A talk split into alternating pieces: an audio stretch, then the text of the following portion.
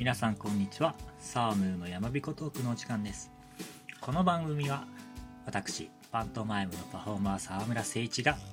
自分の知識経験等々をアウトプットするボイスログとなっております。はいということで、えー今日もパントマイムのお話をしようと思います。今日はあの理論とかそういうものじゃなくて皆さんがパントマイムをね練習する時にこういうことに気をつけましょうっていうあの皆さんの練習環境に関することをお話ししたいと思います。ということでテーマは、えーカメラとパントマイムということでお話ししたいと思います。えー皆さん練習する時に鏡の前で練習したりだとか自分の演技をですね動画に撮って確認したりだとかすると思います、えーしないっていうタイプの人も会ったことがあります、えーまあ、ただちょその話は後にしてその皆さんが鏡の前や、えー動画を撮って確認して練習してるということを前提でお話ししたいと思います。なのでそういう練習方法をしてない方はまあ今日のお話は面白くないかもしれないけど一応こういうこともあるんだよって知っておくだけでもねあの話の種になると思いますのでぜひぜひ聞いてってくれればいいなと思います。え皆さんパントマイム他のものも限らずですね鏡の前で練習したりする時も気をつけなくちゃいけないです。カメラの前で練習する時も気をつけなくちゃいけないです。それはですね、角度と広角画角です。はい。で、えー両方言うとねめんどくさくなっちゃう紛らわしくなっちゃうのでね今日はカメラだけで言いたいと思います。ねカメラを設置するときめんどくさいからスマホとかがね最近もう画質もいいしさあの広い範囲撮れるからビデオカメラに比べてかなり重宝してると思います。私もそうです。でそうなってくるとカメラね三脚据えなくてそのまま壁にかけて、ね、立てかけたりして撮ると思います。でもそれで気をつけなくちゃいけないのが要するにカメラっていうのは目なんですよね。カメラとのレンズという目から映った情報を録画してるわけです。なので床床にそのままね立てかけたカメラからと床から眺めた時にどう見えるのかっていう情報しか得ることができないんですよ。だそれを分かって練習する必要があります。なのでできるだけねあのお客さんの目線を想定したところにカメラを置いて練習しましょう、ね、でも、ね、場合によってはそれぞれじゃないですか。だからいろいろ変える必要もあります。あの正面からだけじゃなくて斜めから撮ったりだとかあとは子供用の目線の高さで撮ったり大人用の目線の高さもしくは舞台とかだとお客さんの座席の方が、ね、ステージよりも高いところにある場合とかはもう上から撮ったりとかね。ねそこがカメラのめんどくさいところですよね。大量にねその全ての角度で撮ればいいんですけどねその分ね絵が増えるとカメラの量も必要になってくるので、まあ、大変なのでねまあ練習するためにちょっぴりちょっぴりね同じとこから撮るんじゃなくて角度とかね場所を変えて撮ってみるっていうことが必要になってきます。どうしてもねあと奥行きがやっぱりね 2D 画面ですからわかんないのでねそのことも考慮しないといけないっていうのが非常に大変です、まあ、壁の練習とかね壁の面がずれてるずれてないっていうのは、まあ正面から撮ってるだけじゃ気づかない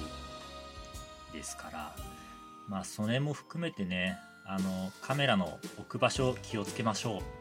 う。ね私もついついねあのめんどくさいからその場で立てかけて撮ればいいやとか思っちゃうんですけどやっぱり人がね人が見ない目線のところからいくら練習してもねあのうまくならないですよ、うん、だってそれはどんなにそこでうまくなってもねアリが眺める角度で撮ってたらアリしか喜ばないですから。でまああとはねこれはパントマイムじゃなくて手品の方もそうなんですけど手品はあのやっぱり見えてはいけないものが見える角度があるのでねそのことも調整して練習の画角を調整しなくちゃいけないです。私大学生の時にサークルのね夏合宿でまあ先輩がさ練習見てくれてチェックするんですけど大学生の夏合宿なんてさもうね1週間泊まりがけで手品の練習をしながら毎晩飲むみたいなねそういうサークルでしたので まあ基本的に二日酔いじゃないやつはいないみたいな状態なんですよ。未成年以外ね。未成年はだダメですよ。その未成年で飲んでるやついないよね。気をつけてよ。最近厳しいから。うん。ね。でそうなってくるとねあのー、先二日酔いの先輩はですねちゃんとこう座って練習を見ることができなくなるんで地べたにね、畳の上とかフローリングの上に寝っ転がって、寝っ転がって見るわけですよ。しかも4畳半だから狭い角度で。そんな中でね、あの、もう、手品なんてね、あの手品に怒らないんですよ。手品にならないんですよね。そんなさ、足元で寝っ転がってる人に見せる手品なんてね、しかもステージ、ステージってあるある程度5メートルとか3メートル以上離れたところから見せるっていう想定の中でやる演技をさ、あの、1メートルしか離れてない、寝っ転がってるやつがさ、あの、チェックするとかね、マジふざけんなよって感じですけど、まあいい笑い話ですよ。ちなみに、私はがどうだったかっていうと、そこはですね、秘密にしておきます。私がどう、どういう、はい、先輩として後輩を見てたかというのはですね、あの、内緒です。でも決してそういう感じじゃないですよ、私は。あの、私は今はですね、あの禁酒してから、うん、あの、7年ぐらい経ってるんで、ほぼほぼもうお酒飲飲めないし、お酒の場の空気吸ってるだけで二日酔いになっちゃうぐらいなんですけど、昔はね、昔は飲めましたよ、私。うん。あの、もうね、も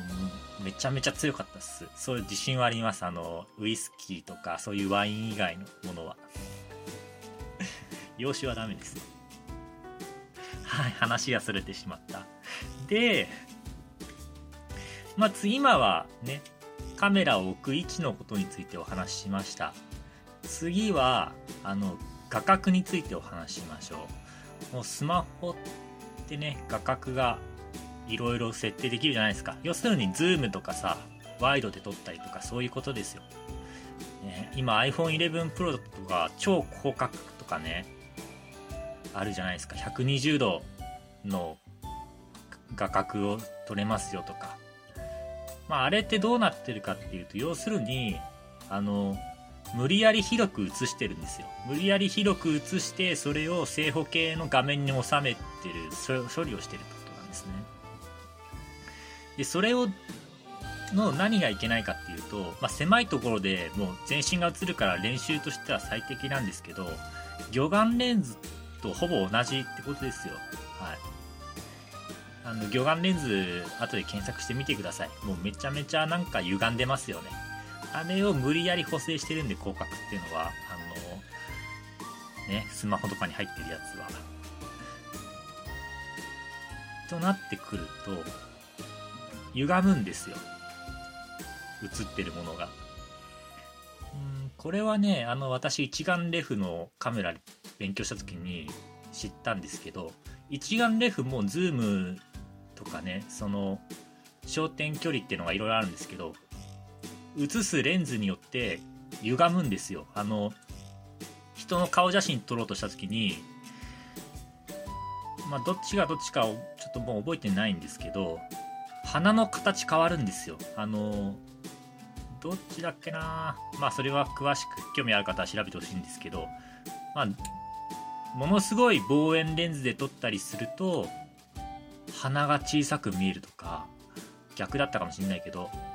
ものすごい広角で撮ると鼻が大きく見えるだとかねそういう風に歪んでた状態で写真が撮られるんですよ。だから実際の写真と写真あ実際生で見た時の人と写真で見た人って別にフォトショーとかで加工してないけどあの鼻の形とか微妙に違うんですよね。大きさの配分が、ね、そういうねことが起こってしまうのでよろしくない、ね、カメラであと縦撮りするときねあの正面から撮るんじゃなくて横からの角度で撮るときとかはあの若干広角を決めすぎるとまっすぐじゃない状態になったりもするんですよ。まっすぐにしててもあの画面的には台形みたいに斜めな状態